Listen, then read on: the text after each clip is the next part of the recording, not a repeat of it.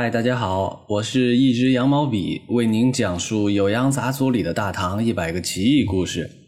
好久不见啊！今天我们来聊聊情深意重的皇帝李隆基。在《酉阳杂俎》卷一中志当中呢，记载了两条关于他的感情故事，都值得拿出来给大家分享。闲话少说啊，我们直入主题。先说第一条，关于他的女儿寿安公主。这故事是怎么说的呢？唐玄宗皇宫内曾经称呼他为阿蛮，也叫做鸦，哎，乌鸦的鸦。寿安公主呢是曹野纳姬所生的孩子，因为她九个月就出生了，就没有让她出嫁。皇帝常常让她穿着道服，主持焚香膜拜的礼仪。这个寿安公主啊，小名叫做重娘，皇帝呢却叫她师娘。哎，这是跟着这个修道的叫法。故事讲到这儿呢，我们先停一下。这一段啊，段成是写的太简略。为什么李隆基不让这个九个月就早产的小女儿出嫁，还让她做道姑打扮呢？根据《新唐书》里边的记载呀，是这么说的。《新唐书》记载说，寿安公主曹野纳姬所生，孕九月而育，帝恶之，诏衣与人服。哎，看这句话呀，咱们就明白了，李隆基啊是不喜欢这个女儿。女孩的母亲呢是来自中亚曹国的狐女，李隆基啊只是宠幸了一次。哎，原本想着金风玉露一相逢，一夜欢愉也就罢了，却没想到呢，那边传来了怀孕的喜讯。怀孕就怀孕吧，李隆基有五十多个子女了，多一个也不嫌多。但是，一算日子呢，这孩子啊不足月就早产，也就说不清楚了。反正啊是笔糊涂账。李隆基呢从小就不喜欢这个女孩所以啊，没有给她公主的待遇。到了出嫁的年龄呢，哎，也不让她嫁出去，送给她道袍，就让她在宫里潜心修道，别嫁人了。这就是这个故事的前半段。咱们接着看后半段啊，剧情出现了转折。后半段说，当唐玄宗李隆基成为太上皇的时候。他的孙子呢，当时的广平王李煜，哎，也就是后来的唐代宗，前来问候自家的这位爷爷太上皇。这时候呢，李隆基就对孙子广平王李煜说：“你在东宫当太子的时候，就已经有了很好的名声。”哎，接着呀，他夸完了自己的孙子之后呢，指着旁边的这个他的女儿说。这个重娘是我的女儿，你以后当皇帝了，得给她一个名号。后来啊，等到唐太宗在灵武继位之后呢，他就下令让苏成娶了重娘，并且呢，封重娘为寿安公主。这个故事啊，就很微妙了。为什么这么说呢？后半段这故事发生在李隆基经历了安史之乱。啊，他最宠爱的部将安禄山叛乱了，最心爱的女人啊杨玉环也自尽了，连皇帝这个天下第一的权位呢，也失去了，被迫退休，成了个退休的太上皇。当了大半辈子太平天子的李隆基呢，此刻躲避战乱，在四川。孤家寡人心里的酸楚滋味呢，也不是两三句话就能说明白的。在这么一个潦倒的时刻，是谁还陪着这位退休的皇帝李隆基呢？是谁还不离不弃、嘘寒问暖、照料他的衣食起居呢？正是当初这位没被他正眼瞧过的女儿重娘。等到他面对意气风发、大权在握的孙子，未来大唐帝国的新君王李隆基，此时此刻所想所思，也不再是自己的权威利禄，他唯一的请托呢，就是让后来能当上皇帝的这位孙子给自己的女儿一个封号，请她照顾好自己这个可怜又忠心的女儿重娘。这呀，就是《酉阳杂族里记载的第一个故事。历史上呢，也确实如此。唐代宗继位之后，就让一位高官苏发娶了重娘，并且封她为寿安公主。在《新唐书》和《唐雨林》当中记载呢，寿安公主的丈夫是苏发。《酉阳杂俎》这里的记载呢，是叫苏成。哎，这是个微小的差别啊，咱们不用做深究。常言道：“患难见真情。”李隆基曾经厌恶的女儿，在危难之中陪伴着他。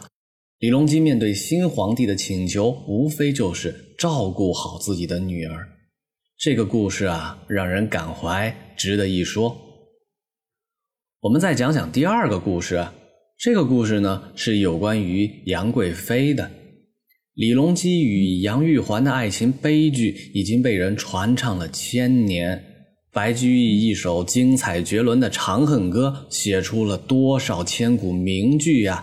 什么回眸一笑百媚生，六宫粉黛无颜色；什么西殿莺飞思悄然，孤灯挑尽未成眠；什么在天愿作比翼鸟，在地愿为连理枝。天长地久有时尽，此恨绵绵无绝期。太经典了。到了清朝，洪升呢又创作了戏剧《长生殿》，把这个经典故事啊推向了另一个巅峰，使它呢有了画面的呈现。再到如今啊，各种影视作品里，大家也会经常见到唐明皇与杨贵妃的爱情故事。这个故事啊，简直可以算是所有中国人想象爱情时候的共同憧憬之一啊。那《酉阳杂族里这个故事呢，并不是记录他们爱情的全貌。我认为呢，它是在有关唐明皇与杨贵妃这一出爱情悲剧大戏里，增添了一段篇幅不长却又浓墨重彩的注脚。《酉阳杂族记载啊，天宝末年，交趾国进贡了龙脑，这个东西啊，就长得跟蚕蛹一样的形状。根据波斯国的说法是呢，老龙脑树的树节上才会长这个东西，在皇宫里啊被称为瑞龙脑。哎，刚才提到的交趾国呀，也就是越南；波斯国呢，就是现在的伊朗啊，都是外国那边进贡来的珍品哈。这么珍贵的东西呢，李隆基只赏赐给了杨贵妃一个人，赏给她十枚。龙脑呢有奇香，香气能通达十余步那么远。故事呢发生在一个夏天，李隆基皇帝跟亲王一块儿下棋，就命令啊宫廷的第一乐师，著名的当时的琵琶圣手贺怀志，独自呢在一旁弹琵琶助兴。杨贵妃呢就在棋局旁观看。这个棋局呢，局面上对皇帝不利，再下几个子儿，皇帝就要输了。眼瞧皇帝陷入了这样的尴尬场景呢，杨贵妃就把抱着的哈巴狗放到了坐榻旁边，小狗呢就跑到了棋局上，扰乱了棋局，棋就这么无疾而终，无法再下了。皇帝呢？哎，很高兴的，就这么化解了尴尬。当时还有一个小插曲，一阵风吹过，把杨贵妃的领巾吹飞了。这个领巾啊，就飘飞在空中，远远的呢，就在贺怀志的头巾上方。很久之后呢，直到杨贵妃转身，领巾才落下来。等这位乐师贺怀志回家后啊，觉得满身都是非常香的芬芳。他就把这条头巾呢取下来，藏在锦囊当中。后来啊，安史之乱发生啊，天下兵荒马乱，皇帝颠沛流离之后呢，终于返回了长安。这时候呢，杨贵妃已经在中途就死去了。唐玄宗李隆基呢，追思他的贵妃，非常难过。贺怀志呢，就把所藏的头巾进献给了唐玄宗，并且详细的讲述了在那样一个下午，杨贵妃的香气是怎样的飘飞，这条头巾是怎样的沾染了贵妃的香味。李隆基打开袋子，立刻就流下了眼泪，说：“没错，这正是瑞龙脑的香气呀。”哎，这就是《酉阳杂俎》当中记载的故事。这个故事呢，写了李隆基对杨贵妃的宠爱，担得起后宫佳丽三千人，三千宠爱于一身。最珍贵的龙脑只给他最爱的那个女人，也写了杨贵妃的知情识趣、天真烂漫。李隆基在他眼里不是那个高高在上的君王，只是强忍着不要输掉棋局的大男孩。他用点小聪明帮助心爱的男人，也写了贺怀志这个宫廷第一乐师的微妙情愫。贵妃的才情、贵妃的美艳都是帝王专属，而贵妃的芬芳却感染了在场的每一个人。在那样一个帝王消遣的日常的下午，那天的阳光、香味，一条飘飞的领巾。都被一个旁观的男人贺怀志永远的收藏了下来。这个故事还写了李隆基在永失吾爱之后睹物思人，抱着领巾痛哭流涕的伤感。我们读《酉阳杂俎》的文字啊，平时清淡，但通读完毕之后呢，又有格外让人意难平的魅力。